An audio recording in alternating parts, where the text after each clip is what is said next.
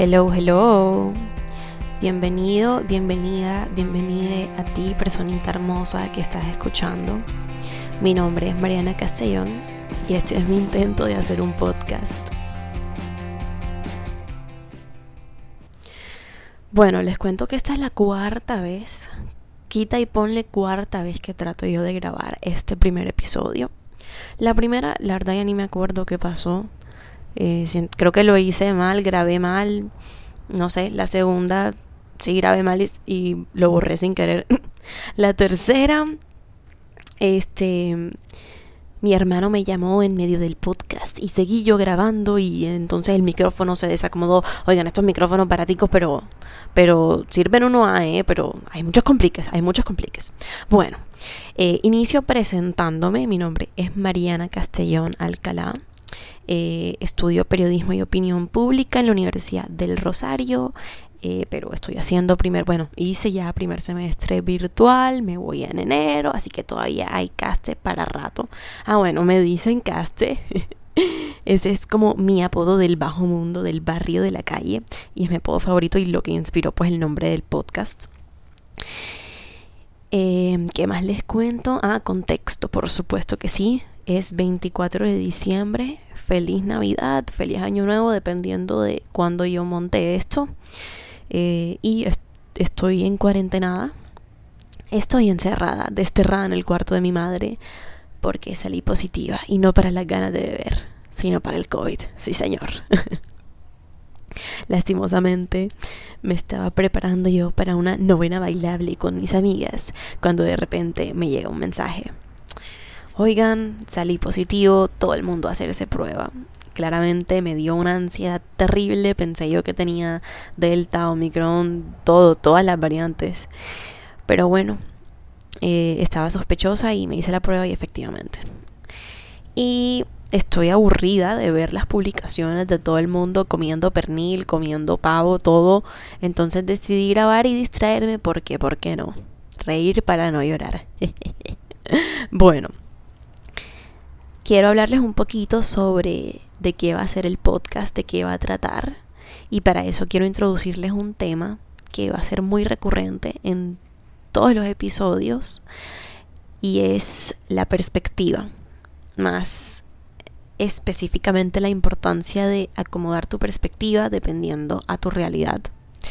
Oigan, después de una crisis o después de una mala noticia, lo que sea, la respuesta que nosotros tenemos siempre es la de la interrogación.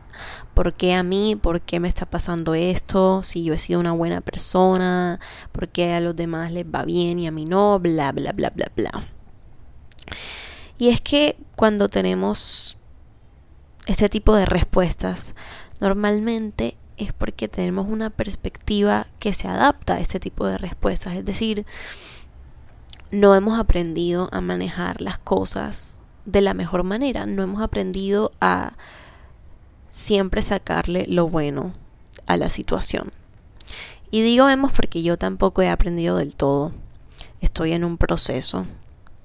Estoy poco a poco tratando de sonreírle a la vida un poquito más, tratando de voltear y manipular la realidad a mi conveniencia. Eso sonó súper sociópata, pero lo que quiero decir es, sí, buscar manera de vivir la vida de una forma más sana, no tan autodestructiva, porque siento que esa es una de mis cualidades más peligrosas, y es que soy muy autodestructiva. ¿En qué lo veo? Oigan, yo sufro de un grave problema desde que tengo uso de razón, o tal vez desde que adquirí un poquito más de madurez, y es el de vivir en el futuro y siempre estar buscando soluciones a problemas que aún no existen. Llevo luchando contra esto hace menos de seis meses. Quita y ponle hace menos de seis meses.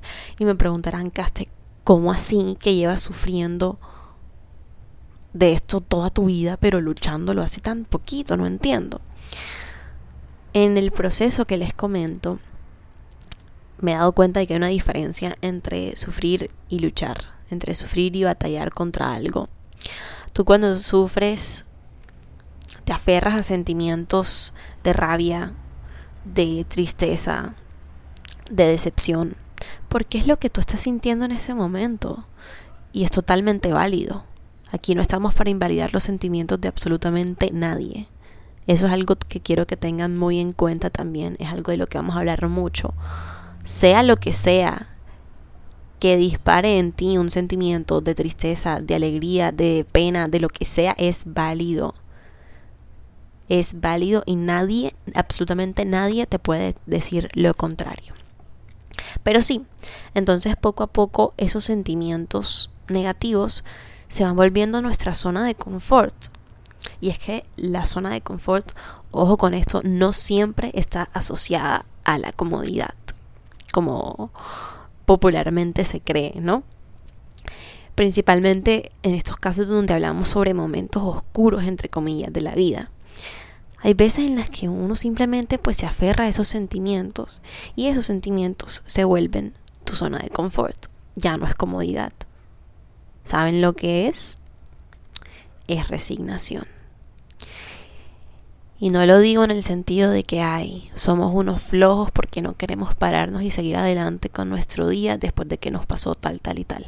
No, porque Dios sabe que eso no es fácil y que hay días en los que no queremos hacer nada, hay días en los que no nos hallamos, hay días en los que por más televisión que veamos, por más plan que armemos, nos sentimos mal y eso está bien.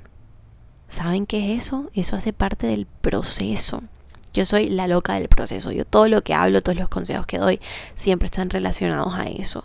Porque soy fiel creyente de que las cosas se hacen poquito a poquito. Y que por más mínimo que sea el avance, es motivo de celebración. Y es motivo de que tú te digas a ti misma, oye, hoy te bañaste. Hoy te paraste de la cama. Así sea algo tan grande como que, oye, te ganaste una beca. ¡Wow! Oye, me lavé los dientes. O hoy monté una foto y tenía mucha pena, pero lo hice de todas formas. Todo, todo es motivo de felicitación. Y no felicitación externa, no señor, de uno mismo.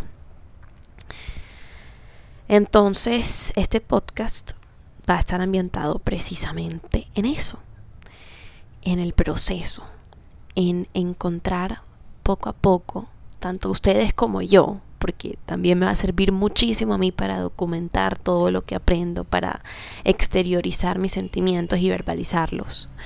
Encontrar esas maneras para ponerte a ti como tu principal prioridad, para aprender a proteger tu corazón y aprender que tú vales y que no todo el mundo es digno de merecer tu hermosa atención. ¿Mm? Eso es muy, muy importante. Y eso vamos a hablar. Esto tiene que ver, oigan, con las relaciones interpersonales de todo tipo, ya sean amorosas, ya sean amistosas, ya sean familiares, lo que sea. Vamos a echar cuento, vamos a tirar anécdotas, vamos a tener invitados, de pronto uno que otro debate. Vamos a hablar de cosas triviales, de cosas importantes, de todo y de nada. Pero el objetivo principal y lo que quiero que les quede de esto es que mi intención es ayudarlos a dejar de evitar buscar la felicidad por no darnos cuenta de que vivimos resignados. Así que si te interesa alguna de las cosas que te acabo de decir, si logré por un momentico desaburrirte o entretenerte, te invito a que me acompañes en esta nueva aventura. Qué cliché eso, no eso, pero bueno, te invito a que me acompañes y descubramos juntos qué podemos hacer el uno por el otro. Porque me encanta ayudar y siento que es algo que en cualquier momento de nuestras vidas necesitamos escuchar. Entonces, pues sí, Gracias por escucharme, gracias por regalarme estos 10 minuticos de tu valioso, hermoso tiempo. Espero que continúes con un día espectacular, productivo, beneficioso y si no, que disfrutes tu flojera al máximo. Y bueno, esto fue todo por hoy.